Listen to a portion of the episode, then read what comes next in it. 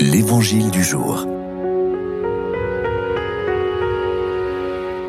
Évangile de Jésus-Christ selon Saint Matthieu.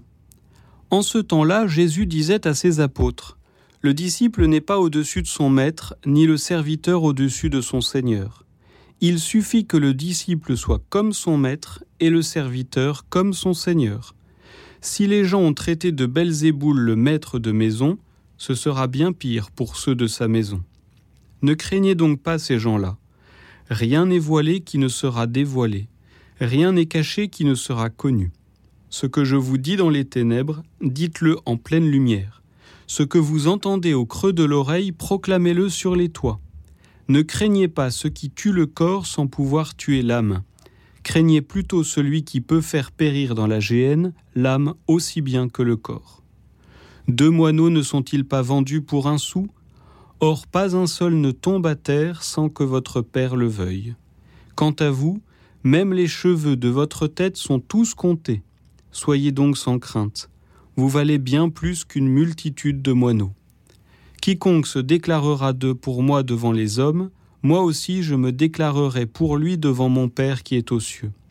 Mais celui qui me reniera devant les hommes, moi aussi je le renierai devant mon Père qui est aux cieux.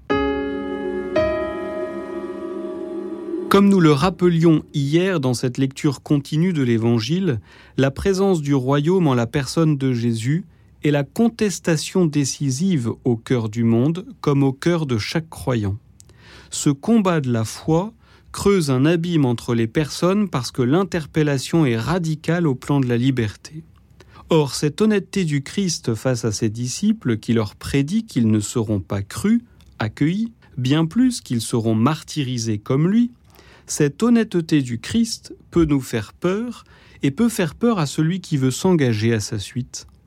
Ce discours de Jésus, non seulement à ses disciples, mais à chacun d'entre nous, somme comme un avertissement de la dureté que nous allons rencontrer à l'appel à la conversion. Il faut se souvenir que cette dureté est avant tout un combat dans notre propre cœur.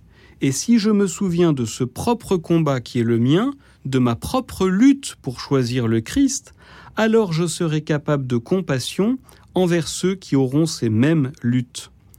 Oui, il y a des chrétiens qui se ferment au message de l'Évangile et du royaume, mais ne sommes-nous pas de cela parfois?